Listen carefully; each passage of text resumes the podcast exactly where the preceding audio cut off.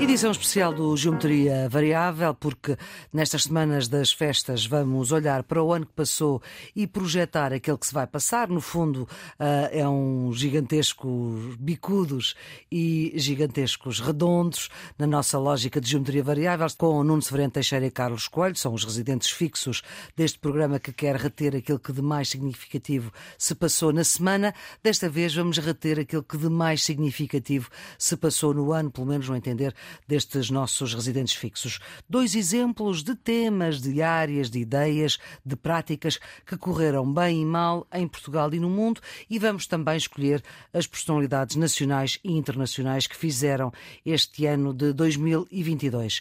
Vamos começar a bem, vamos começar pelo bem, aquilo que queremos reter de bom do que se passou em Portugal. Carlos, começamos pela sua primeira coisa boa. A primeira coisa boa é, foi a Conferência dos Oceanos em Lisboa. Uh, comentámos isso aqui no Geometria Variável na altura. Centenas de crianças, jovens e adultos deram as mãos numa corrente pela defesa do oceano.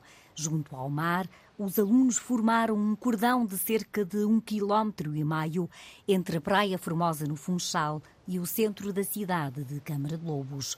Depois, em grupos, recolheram o lixo que encontraram na praia. Realizou-se em Lisboa a Conferência dos Oceanos da ONU, concentrada nas questões da sustentabilidade e da economia do mar. Eh, foi uma iniciativa que tinha sido adiada desde a pandemia e que reuniu eh, em Portugal os maiores nomes do debate sobre as potencialidades e as oportunidades do mar.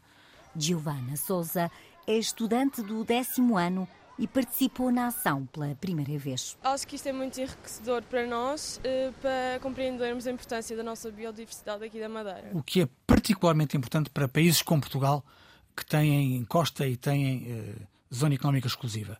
Até um contraste, no momento em que há guerra no mundo, eh, de repente há uma declaração que tem o acordo de todos os Estados. Isso é bom sinal, Lisboa una, não devido. Acho que foi um momento em que nos podemos orgulhar, que representa um compromisso, que representa também um consenso nacional e que merece que haja políticas que sejam uh, coerentes com essa circunstância e que deem consequência uh, aos debates que aqui tiveram lugar. Nuno, sua primeira coisa boa. A minha primeira coisa boa vai para as contas certas em Portugal. Dar continuidade ao percurso que temos vindo a fazer de recuperação de rendimentos, de recuperação de direitos, de aumento do investimento com contas certas. Eu acho que depois de, dos anos difíceis da crise da dívida soberana, da crise do euro e do impacto da pandemia na atividade económica financeira, as contas públicas portuguesas parecem manter-se uh, saudáveis. Uh, as contas que cada um apresentou, uh, cada um tem que as defender. as minhas são muito claras e felizmente certas. Segundo os dados do Eurostat, no primeiro semestre do ano, Portugal voltou mesmo a registrar um pequeno excedente orçamental, portanto, o primeiro pós-centeno. Política dita de contas certas, que mais não é do que um disfarce para sustentar políticas orçamentais restritivas, falsamente fundamentadas no interesse geral mas efetivamente destinadas a favorecer os negócios que o grande capital monta à mesa do orçamento do Estado. Uh, mas, eh, enfim, o que é importante é que a previsão, uh, neste caso do INE, para 2022 é que o ano termine com um déficit de 1,9 e que a dívida eh, que também eh, está a descer de forma bastante sustentada e consistente estará em 119%, sendo que eh, era 125 em 21 e 134 em 20. Tantas medidas permitiam travar o rumo de desastre que está em curso e que tem como matriz fundamental as chamadas contas certas. Mas, camaradas e amigos, não há aqui ninguém que não seja pelas contas certas. Mas há diferentes caminhos para chegar a essas contas certas. Este eu acho que as, as, contas certas continuam a ser absolutamente fundamentais e uma condição essencial para, para a soberania económica e financeira do país e para a soberania uhum. em geral. Agora vamos para a nossa uh, segunda coisa que em Portugal, tema, ideia, tenha corrido bem. Bem, as contas certas são importantes, são, são, são necessárias, mas não são suficientes. E eu acho que há uma segunda uh, um segundo elemento que é bom, que foi o acordo de concertação social uh, conseguido em Portugal. Pelo que a Antena 1 apurou, as confederações patronais e a UGT estão confiantes de que pode haver fumo branco na reunião desta quinta-feira mas o texto final deve ser diferente daquele que foi apresentado aos parceiros há três dias. É, é sem dúvida nenhuma um ponto que é positivo no ano de 2022. Envolve todos os parceiros sociais, exceto a CGTP, Uh, e aplica-se a um período de médio prazo, 22 a 26, que é ele próprio marcado pela volatilidade e pela incerteza. É muito provável que existam ligeiras novidades nas contrapartidas, tanto para patrões como para sindicatos. Os sindicatos podem ver satisfeitas algumas das reivindicações relativas à contratação coletiva, nomeadamente na reintrodução do princípio do tratamento mais favorável ao trabalhador e nos critérios sobre as portarias de extensão. Já para os patrões, as informações vão no sentido de poderem aparecer novos benefícios, que até podem passar outra vez pela taxa social única. E neste cenário de volatilidade e de incerteza, este acordo é sem dúvida nenhuma um fator de estabilidade económica e de paz, eh, de paz social. A Antena 1 apurou que o Executivo quer concluir o entendimento no final da semana, sem mexer nas contrapartidas que ofereceu a patrões e sindicatos em dezembro e que permitiram estabelecer um princípio de entendimento na concertação social. Nesse texto, ficou fixada uma descida de 1,25 pontos percentuais de taxa social única para as empresas que contratem pelo salário mínimo. Perguntar se há é o acordo ideal? Não, com certeza não é o acordo ideal, mas é um acordo uh, possível que permite eh, o consenso social, que permite maior estabilidade, prevendo o crescimento dos salários uhum. e, ao mesmo tempo, indo ao encontro de muitos dos objetivos dos, das empresas portuguesas. Carlos, a sua segunda coisa boa? Bem, o Nuno fala na concertação social e, portanto, uh, pisca o olho ao governo e eu pisco o olho à oposição. Eu acho que. Uh, Porquê é que será? eu acho que uma coisa importante que aconteceu em Portugal foi a nova liderança do PSD. Eu venho para quatro anos de oposição e para oito anos de governo. É isso que eu quero fazer na minha vida, eh, olhando para mim, mas olhando sobretudo para aquele que é o projeto político do Partido Social Democrata. Luís Montenegro foi eleito presidente do PSD a meio do ano, incutiu desde o verão uma nova forma de fazer oposição contra uma maioria absoluta socialista que se autoproclama do diálogo. Uma maioria absoluta não é o poder absoluto. Não é governar sozinho, é governar com e para todas e todos os portugueses. E assim esta maioria será uma maioria de diálogo. Mas que está cada vez mais fechada em si mesmo. É uma liderança social-democrata que tem estado junto às pessoas, a liderar de facto uma alternativa em várias dimensões. Eu creio que estes primeiros meses de Luís Montenegro pronunciam uma oposição firme e construtiva. Por que carga d'água é que nós vamos acreditar que desta vez é que vai ser? Desta vez é que o governo socialista, o Dr. António Costa, os ministros que são os mesmos ou piores, vão fazer aquilo que não foram capazes de fazer nos últimos sete anos? Não. Este governo e este primeiro-ministro têm uma característica. A palavra dada não é uma palavra honrada. Que está a dar eh, força ao PSD e a mobilizar cada vez mais portugueses. Ora bem, os uh, nossos eh, comentadores residentes escolheram para bom em 2022 uh, Carlos Coelho, a Conferência dos Oceanos e a nova liderança do PSD, de Luís Montenegro, Nuno Soriano Teixeira, as contas certas e o acordo de concertação social.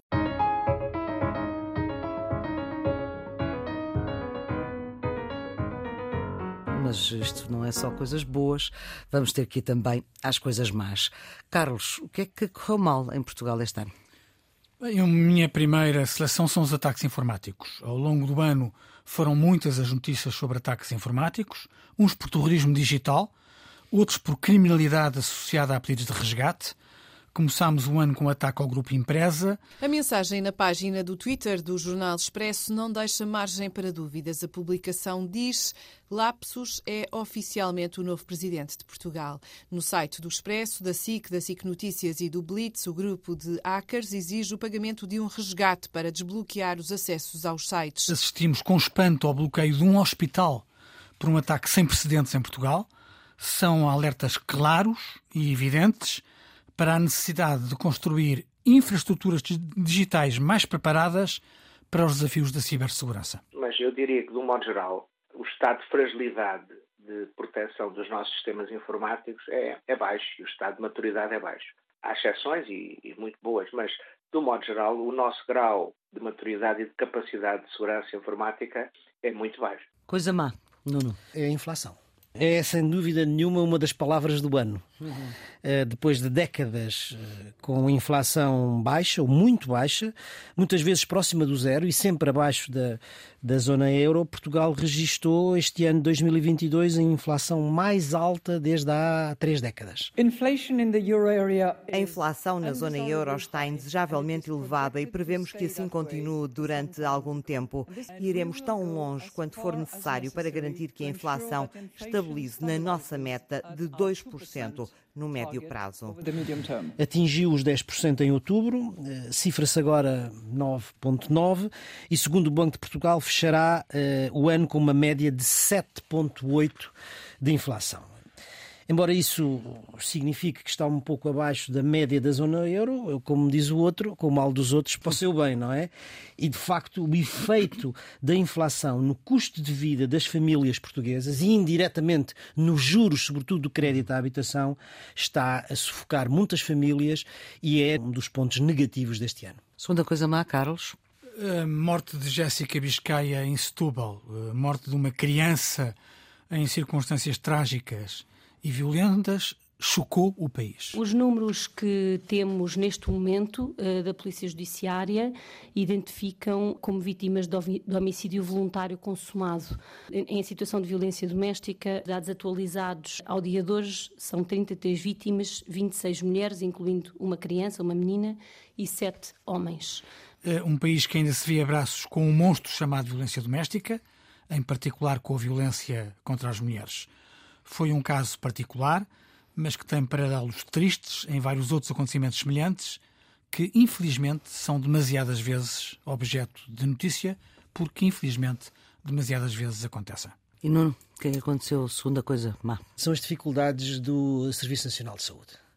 O ano começou e está a acabar com dificuldades no Serviço Nacional de Saúde e a falta de capacidade de resposta a montante nos centros de saúde e a jusante nas urgências dos hospitais. Tem que ser equipes como existe em Santa Maria e em São João. Equipes coesas e com pessoas que têm que ser bem remuneradas. Ou seja, o Serviço Nacional de Saúde, nomeadamente os serviços de urgência, não deviam estar dependentes de tarefeiros? De maneira nenhuma. Apesar da mudança de protagonista a meio. Bem, ainda tem pouco tempo de, de, exercício, vamos ver. A questão não é da Ministra das Políticas, sejamos claros. Talvez hoje fique claro como o Bloco de Esquerda tinha razão quando disse que recusaria os orçamentos do Estado dos últimos dois anos que estavam a retirar médicos dos nossos hospitais. Mas o certo é que, por enquanto, queixam-se os profissionais de saúde, queixam-se os utentes, uns queixam-se das condições de trabalho, outros dos tempos de espera, mas é preciso dizer eh, com muita clareza o seguinte: o, o Serviço Nacional de Saúde é uma marca fundamental do, do, nosso Estado Social e as suas dificuldades não são um problema de um só governo, são um problema que atravessa vários governos. É, por isso, um problema nacional que deve ser encarado desse ponto de vista. O sistema, agora não o serviço, mas o sistema Nacional de Saúde precisa de melhor gestão no setor público? Dizer apenas que foi com enorme honra que recebi o convite do Sr. Ministro da Saúde para presidir à direção executiva do SNS, aceitei com um sentimento de dever na defesa intransigente do nosso Serviço Nacional de Saúde, dos seus profissionais e dos utentes, que é para eles que nós trabalhamos todos os dias. E precisa ao mesmo tempo de melhor regulação no setor privado para que a complementaridade entre os dois possa funcionar. Porque há uma coisa que é preciso sempre lembrar: é que quem deve estar no centro do sistema é o doente. Os tópicos que correram mal este ano em Portugal temos eh, do lado do Carlos os ataques informáticos, a morte de Jéssica Biscaia em Setúbal, eh, do lado do Nuno a inflação e as dificuldades do Serviço Nacional de Saúde.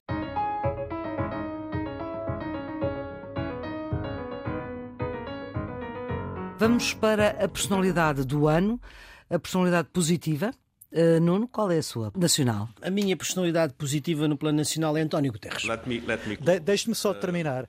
em relação ao encerramento, ao, à guerra terminar, eu ainda acredito que ainda há uma certa forma de agir. Isto é claro o objetivo de todos nós, em consonância com a lei internacional e com a Carta das Nações Unidas, mas eu acho que ainda estamos relativamente longe dessa situação. E temos que fazer todo o nosso alcance para acelerar o processo nessa direção. Depois de ter sido reeleito no ano passado secretário-geral da ONU, António Guterres enfrentou este ano grandes desafios com o início da guerra da Ucrânia.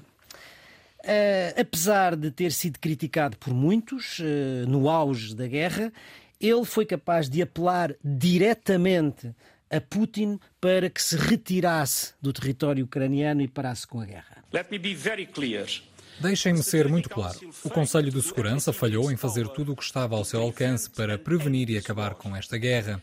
E isto é uma fonte de grande desapontamento, frustração e raiva. Mas os homens e mulheres das Nações Unidas estão a trabalhar todos os dias com o povo ucraniano, lado a lado, e com várias bravas organizações ucranianas. É preciso dizer que as Nações Unidas, eh, sobretudo por causa do veto russo no Conselho de Segurança, eh, se encontram paralisadas e a margem margem de manobra do secretário-geral é, de facto, muito reduzida. Mas ainda assim, eu gostava de lembrar que António Guterres participou em dois acontecimentos fundamentais.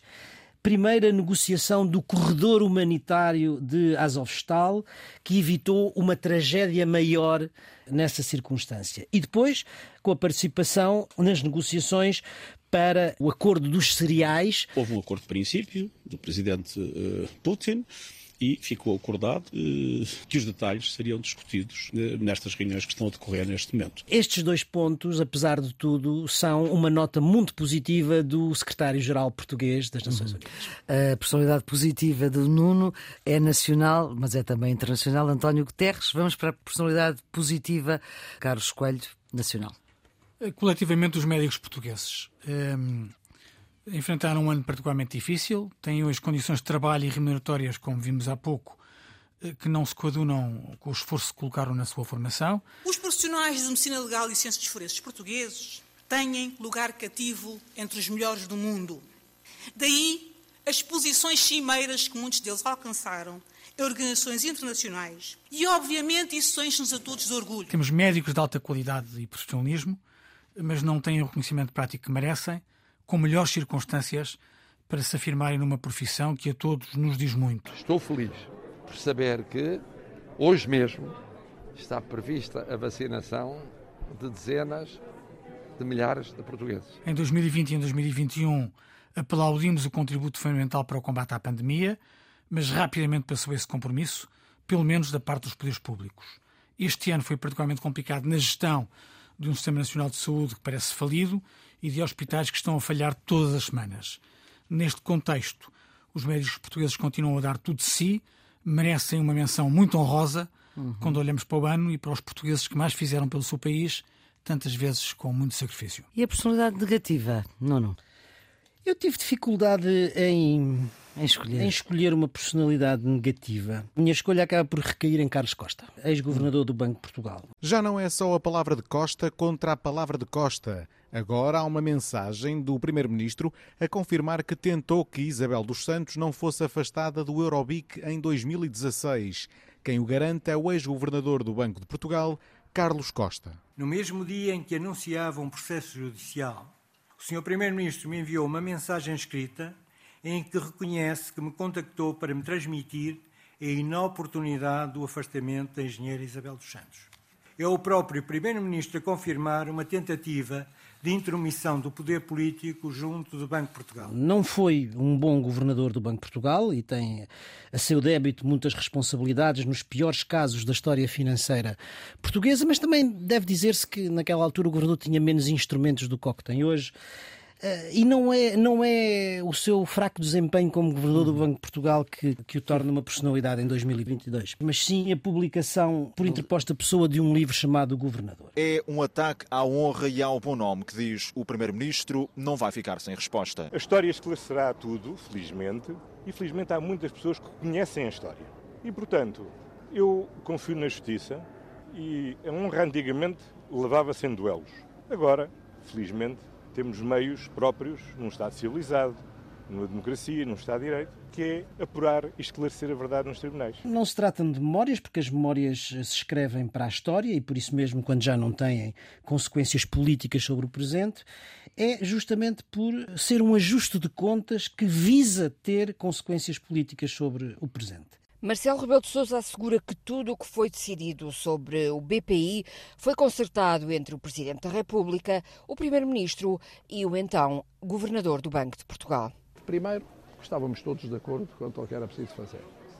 O que era preciso fazer era fazer o que o BCE achava, o que desbloqueava a situação no BPI, que significava um sacrifício da posição, dos interesses da engenheira Isabel de Chaves. Estávamos de acordo.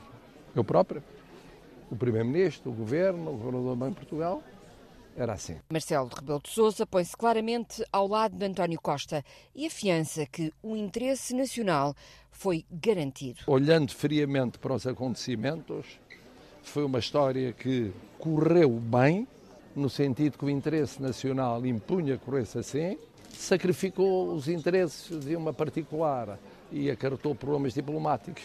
Foi o preço da realização do interesse nacional. Não acho que seja, digamos, uma boa tradição essa, não fica bem ao ex-governador, não prestigia o cargo que desempenhou e, sobretudo, não, não, não prestigia a instituição que dirigiu. Carlos, a sua personalidade negativa? Também não foi fácil uh, escolher, mas acabei por uh, identificar uh, Augusto Santos Silva, o Presidente da Assembleia da República, pelas iniciativas que tem tomado eh, à frente do órgão de soberania que preside. Como eu disse no meu discurso de tomada de posse, entendo que defender o prestígio da Assembleia da República passa também por eh, evitar que o discurso de ódio uh, repercuta na Assembleia da República. E, portanto, tenho feito observações de acordo com as minhas obrigações regimentais, sempre que os seus deputados, qualquer que seja o seu grupo político, ou se excedem, ou recorrem a injúrias, ou uh, caem na tentação de afirmações xenófobas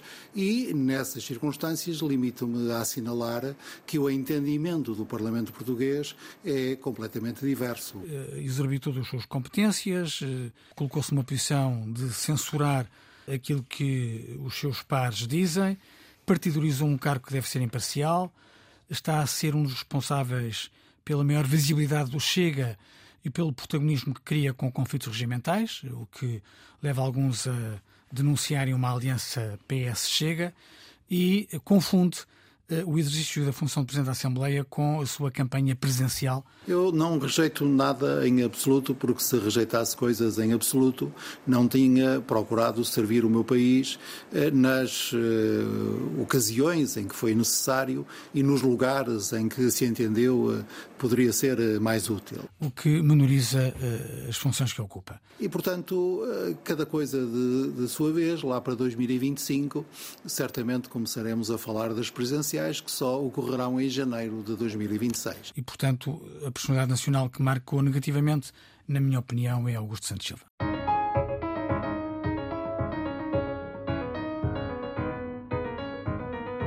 Emissão especial do Geometria Variável. Vamos agora olhar para o que correu bem e mal por esse mundo fora neste ano 2022. Já tivemos aqui aquilo que correu bem e mal em Portugal com os nossos residentes fixos Carlos Coelho e Nuno Severiano Teixeira. Vamos então para o mundo. O que é que correu bem? Vamos também começar pelo bem. O que é que correu bem por esse mundo fora? Nuno? É a resposta do Ocidente à guerra uh, da Rússia na Ucrânia. Há um caminho longo pela frente, mas a Europa vai estar do vosso lado em cada passo que derem, pelo tempo que for preciso, nestes dias negros de guerra, até ao momento em que atravessarem a porta que vos leva à nossa União Europeia. Putin tinha como objetivo estratégico, para além naturalmente da ocupação da Ucrânia, dividir o Ocidente, separar os Estados Unidos da Europa e enfraquecer a União Europeia, ao mesmo tempo que afastava a NATO das suas fronteiras. Ora, eh, o Ocidente manteve-se unido e coordenado nas suas estratégias, eh, reforçando a relação transatlântica e respondendo de forma unida à, à, à agressão russa. A NATO, que estava, lembre-se do que dizia Macron, cerebralmente morta, não é verdade? Não partilho do ponto de vista do Presidente Macron. O Presidente Macron, naturalmente, que quis eh, provocar, quis agitar as águas, quis provocar uma reflexão. A NATO ganhou uma nova vida com o espectro desta nova ameaça, reforçou a sua defesa coletiva e está em vias de se alargar à Suécia e à Finlândia. Sem surpresas, PCP, Bloco e Livre manifestam-se contra a adesão da Suécia e da Finlândia à NATO. O Parlamento ratificou o pedido de adesão com o Governo, pela voz do Secretário de Estado dos Negócios Estrangeiros, a apoiar a decisão dos dois países nórdicos. Só podemos apoiar a adesão deste país à nossa aliança o reforço da nossa segurança, da segurança da Europa e a defesa dos nossos valores. O social-democrata António Proa dá as boas-vindas à Suécia e Finlândia. A Assembleia da República transmitirá ao mundo uma mensagem sobre o compromisso de Portugal com os valores comuns de construção da paz e de defesa da liberdade e da democracia. Ou seja, Putin falha o seu objetivo e tem a NATO mais próxima das suas fronteiras. E finalmente a União Europeia, apesar enfim, das suas divisões internas, manteve-se unida na resposta a Putin, já vai no nono pacote de sanções, pela primeira vez prestou auxílio militar a um não-membro. Eu acredito no futuro europeu da Ucrânia e a razão é simples: a tenacidade do povo ucraniano, a vossa determinação, a vossa paixão pela Europa, o vosso desejo de viver o sonho europeu. E abriu as portas da Ucrânia a uma futura adesão da União Europeia. Vamos para o bom internacional do Carlos. Prémio Nobel da Paz para ativistas pela liberdade e pela democracia. A atribuição do Nobel da Paz a associações e personalidades da Rússia, Ucrânia e Bielorrússia que coincidem na procura da paz em liberdade e em democracia, em países que são ditaduras e num país que está a ser invadido pelo regime autocrático de Putin. Os laureados do Prémio da Paz representam a sociedade civil nos seus países de origem. Durante muitos anos, promoveram o direito de criticar o poder e proteger os direitos fundamentais dos cidadãos. Eles fizeram um esforço notável para documentar crimes de guerra, abusos de direitos humanos e abuso de poder. Juntos demonstram a importância da sociedade civil para a paz e para a democracia. O Prémio da Paz deste ano é atribuído ao defensor dos direitos humanos Al Bialyatsky, da Bielorrússia, à Organização Russa de Direitos Humanos Memorial e à Organização Ucraniana de Direitos Humanos Centro para os Direitos Civis.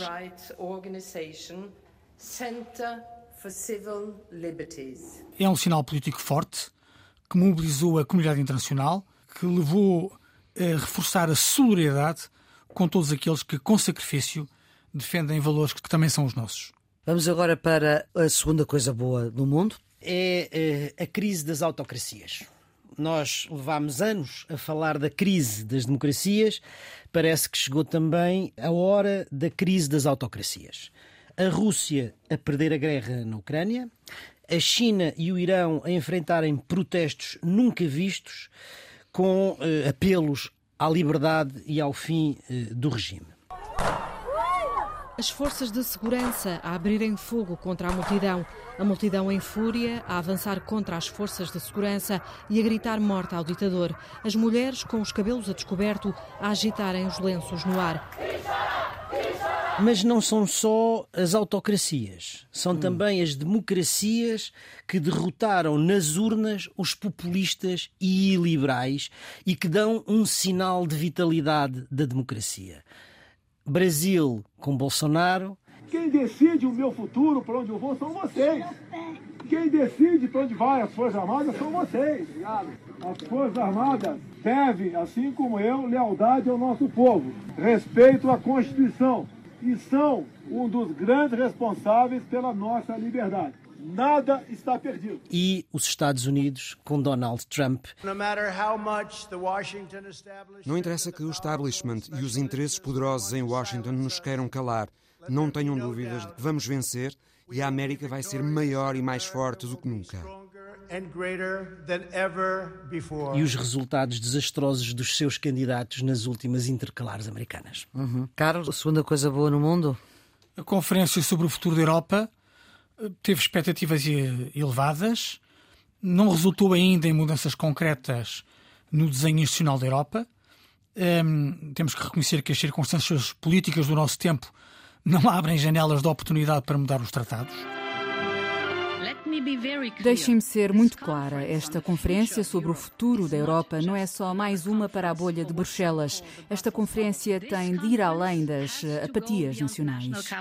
Uhum. Mas a verdade é que foi um exercício que chamou os cidadãos europeus a dizer o que querem e o que não querem da Europa, num esforço inédito, que é de enaltecer e que vai alimentando debates importantes sobre o futuro da integração europeia. A conferência decorre numa plataforma online disponível em 24 línguas. Nela, os europeus podem deixar ideias, lançar discussões, interagir com outros cidadãos e, se vontade houver, podem mesmo organizar eventos e conferências, seja a nível local, regional, nacional ou europeu, online e, se a situação pandémica o permitir, presencialmente. Esperemos que conduzam a prazo a mudanças mais estruturais que transformem a União numa realidade mais próxima dos cidadãos.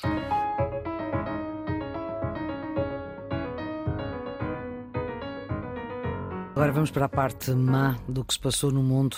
Nuno. O primeiro tópico vai para a estratégia militar russa eh, na Ucrânia. Decidi conduzir uma operação especial militar. Quem tente parar-nos e representa uma ameaça para o nosso país, para as nossas pessoas, deve saber que a resposta da Rússia será imediata e vai ser uma resposta como nunca antes foi vista na história. Depois de três derrotas estratégicas na invasão da Ucrânia, com a retirada de Kiev. Num discurso gravado em Borodianka, uma das vilas mais destruídas nos arredores de Kiev, Volodymyr Zelensky assinalou o dia da vitória na Segunda Guerra Mundial com a palavra nunca mais. O presidente ucraniano, num vídeo a preto e branco, disse que este ano, o dia da vitória sobre os nazis, tem um significado diferente para os ucranianos, numa referência à guerra eh, com a Rússia. Eh, esta data representa um período cruel e doloroso, disse eh, Zelensky. Depois de três derrotas estratégicas na invasão da Ucrânia, com a retirada de Kiev, a retirada de Kharkiv e a retirada de Kherson, a Rússia não conseguiu uma única vitória militar decisiva no campo uhum. de batalha. E como não conseguiu nenhuma vitória militar no campo de batalha, virou-se para uma estratégia criminosa de brutalidade contra alvos civis e contra as populações em geral infligindo ou procurando infligir o máximo sofrimento humano. Os investigadores documentaram já mais de 400 crimes de guerra russos. Estão a ser encontrados corpos de civis e militares. Na região de Kherson, o exército russo, onde conseguiu entrar, deixou as mesmas atrocidades que encontramos noutras regiões do nosso país.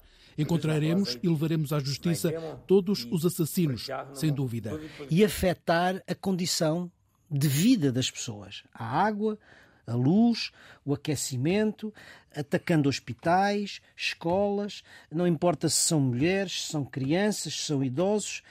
Uh, isto é, acumulam-se os crimes de guerra que resultam desta estratégia militar russa. Temos aqui uma, uma coincidência entre o Nuno e eu relativamente à, à invasão da Ucrânia. É claramente um dos acontecimentos internacionais que mais marcaram negativamente este ano.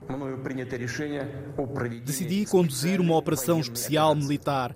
Quem tente parar-nos e representa uma ameaça para o nosso país, para as nossas pessoas, deve saber que a resposta da Rússia será imediata e vai ser uma resposta como nunca antes foi vista na história.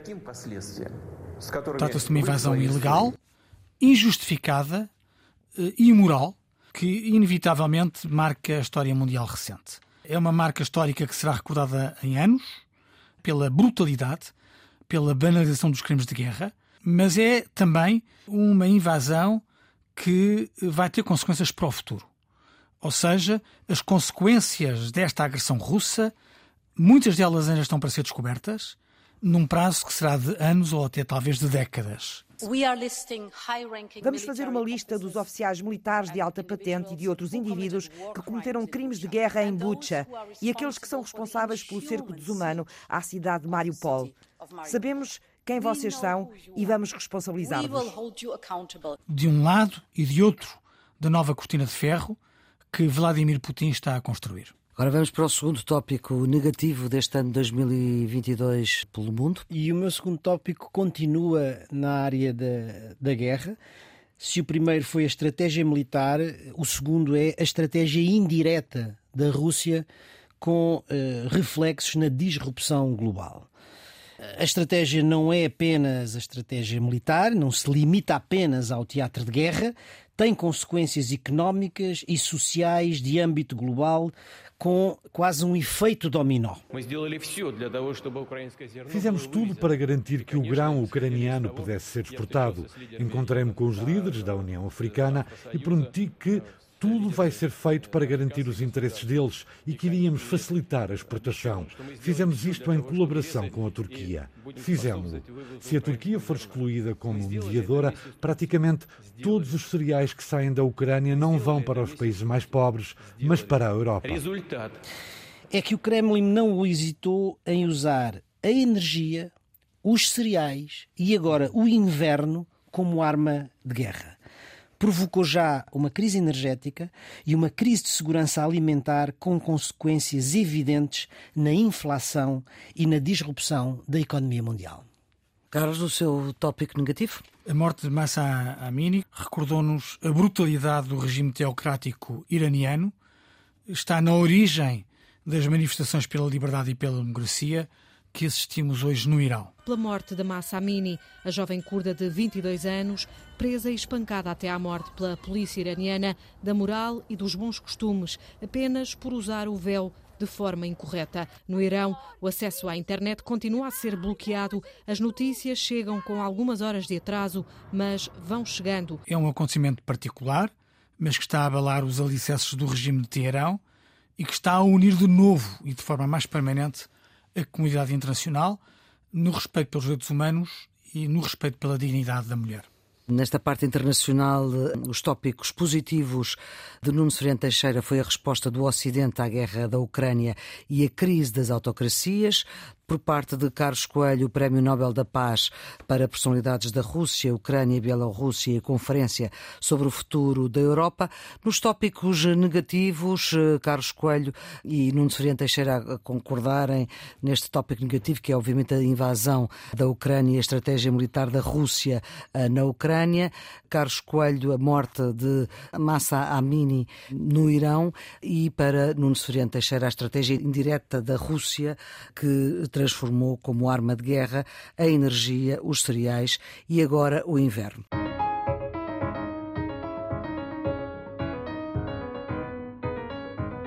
E agora também vamos para as personalidades do ano 2022 internacionais.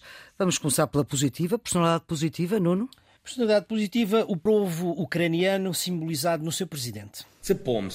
Esta é a vingança daqueles que perderam, não sabem como lutar. A única coisa que ainda podem fazer é aterrorizar. Terror energético, terror de artilharia ou terror de mísseis. Esta é toda uma degradação russa sob os seus líderes atuais. Somente a libertação da nossa terra e garantias de segurança confiáveis para a Ucrânia podem proteger o nosso povo de qualquer escalada russa. Quando Putin invadiu a Ucrânia, esperavam uma operação fácil rápida e sem resistência, ou seja, uma operação relâmpago. Enganou-se redondamente e não foi isso que aconteceu.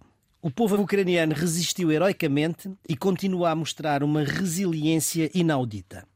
O presidente ucraniano, um humorista de profissão e que muitos esperavam que fugisse na primeira hora, é bom lembrar, recusou o asilo que lhe foi oferecido pelos Estados Unidos e manteve-se à frente dos seus exércitos e do seu povo, revelando-se um líder carismático que hoje, seja qual for o destino da guerra, terá já o seu lugar na história. Carlos, a sua personalidade positiva do ano? Bem, é inevitável estarmos de acordo. Uh, Quase, Zelensky, é? claramente. A time também, não é? A time, exatamente. Uh, o presidente ucraniano manteve-se firme face às ameaças de Putin Маємо пам'ятати, що сам факт звернення Росії Devemos lembrar que o apelo da Rússia ao Irão para este apoio é o reconhecimento do Kremlin da sua falência militar e política. Durante décadas gastaram milhares de milhões de dólares na sua indústria militar e no final foram curvar-se perante Teherão para obter drones e mísseis bastante simples. Não vai ajudá-los estrategicamente de qualquer maneira. Isso só prova ainda mais ao mundo que a Rússia está na trajetória da derrota e está a atrair outro para serem cúmplices no terror. Resiste desde 24 de fevereiro a uma invasão ilegal, injustificada e imoral, lidera um país e um povo numa guerra injusta e, contra as expectativas de muitos, mantém-se o leme de um país que luta pela sua independência e pela sua liberdade. Tem sido o rosto de uma campanha internacional que une quase todas as democracias em solidariedade com o povo ucraniano. Já tem um lugar assegurado na história e é, sem dúvida, a personalidade internacional de 2022. Carlos, a personalidade negativa. Uh, Vladimir Putin. É uma pena que haja tendência para subestimar as armas nucleares. É uma questão legítima e que está a aumentar. Os Estados Unidos da América deixam o tratado e o que acontecerá? Outro, é o reverso, é não é? o reverso da medalha. Putin é há vários anos merecedor da nota negativa. Há décadas que aprisiona a Rússia num regime que é cada vez mais claramente uma ditadura que mergulha o seu país numa agenda expansionista e imperialista que visa não mais do que a reconstituição de um império que só existe na sua cabeça impregnada de nostalgia soviética? É difícil imaginar como a situação se desenvolverá a partir daí. É que ouvem-se ideias entre os analistas ocidentais. Não é assustador, as armas nucleares podem ser usadas, mas baixar a fasquia pode levar a uma catástrofe nuclear global. Este ano ultrapassou todas as marcas com a invasão da Ucrânia e conseguiu o feito de unir a comunidade internacional, pelo menos aquela que se identifica como democrática contra si e o seu regime. Está cada vez mais isolado no plano internacional e, mesmo internamente, parece já não ser o todo-poderoso que gosta de mostrar ser. Fica um cheiro a fim de ciclo que já vai demasiado longo, com consequências que a Rússia terá de resolver durante décadas. Nuno. A minha personalidade negativa, é, eu vou concordar com o Carlos, mas eu tenho um execo. Ah, muito bem. Tem duas, portanto. Tem duas. Obviamente, Putin o responsável moral pelo caos, o sofrimento e a morte. Decidi conduzir uma operação especial militar. Quem tente parar-nos e representa uma ameaça para o nosso país, para as nossas pessoas, deve saber que a resposta da Rússia será imediata e vai ser uma resposta como nunca antes foi vista na história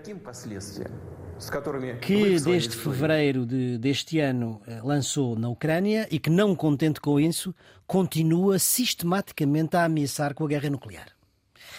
Mas, eh, ao lado de Putin, há um seu amigo, Donald Trump que eu acho que também não devemos esquecer. De modo a fazer com que a América seja gloriosa novamente, anuncio hoje a minha candidatura a presidente dos Estados Unidos. Foi um presidente sem qualificações para isso e sem sentido de Estado, e é agora um ex-presidente que é uma ameaça para o próprio Estado americano. Depois de recusar eh, aceitar a derrota nas urnas e de instigar o ataque ao Capitólio. A imagem destes dois congressistas deitados no chão para tentar escapar à fúria dos apoiantes de Donald Trump tornou-se símbolo daquele momento sem precedentes na história norte-americana. Acho que aquela fotografia foi tirada no instante em que terminei de falar ao telemóvel com os meus filhos. Acho que estava a começar a ter um ataque de pânico. Naquele instante fiquei em modo pronto para o combate. Faria tudo o que fosse possível para nos tirar dali. Trump não parou com as suas maquinações, nem desmoralizou com as derrotas judiciais e os resultados eleitorais nas intercalares, que foram desastrosas para a maioria dos seus candidatos. Pelo contrário, somos uma nação falhada para milhões de americanos nestes últimos dois anos, sob a administração de Joe Biden. Tem sido um tempo de dor, de dificuldades, de ansiedade e desespero. E a Ucrânia é algo que nunca teria acontecido se eu fosse vosso presidente. Anunciou uma nova candidatura para 2024 e agora, é este o ponto, defende mesmo a extinção da Constituição americana, a mesma que ele jurou defender há uns anos, em 2017 é uma verdadeira ameaça à democracia americana. Escolhidas então as personalidades eh, positivas, Volodymyr Zelensky, uh, Nuno Severiano Teixeira e Carlos Coelho escolheram a mesma. As negativas também, Putin faz parte da escolha de ambos, mas uh, Nuno Severiano Teixeira adicionar no lugar execo Donald Trump por várias coisas e entre elas por negar a Constituição da República Americana, with the people, não é? Depois desta emissão especial de redondos e bicudos, os quadrados no fundo vão ficar para 2023, porque a próxima emissão vamos tentar, com Nuno Severiano Teixeira e Carlos Coelho, projetar o ano de 2023. Os cuidados de gravação foram de Fábio Ribeiro, a edição de eh, Maria Flor Pedroso para a Antena 1, RDP Internacional e podcast na íntegra, a produção de Ana Fernandes. Tenham umas boas festas, bom Natal, bom ano e uma boa semana.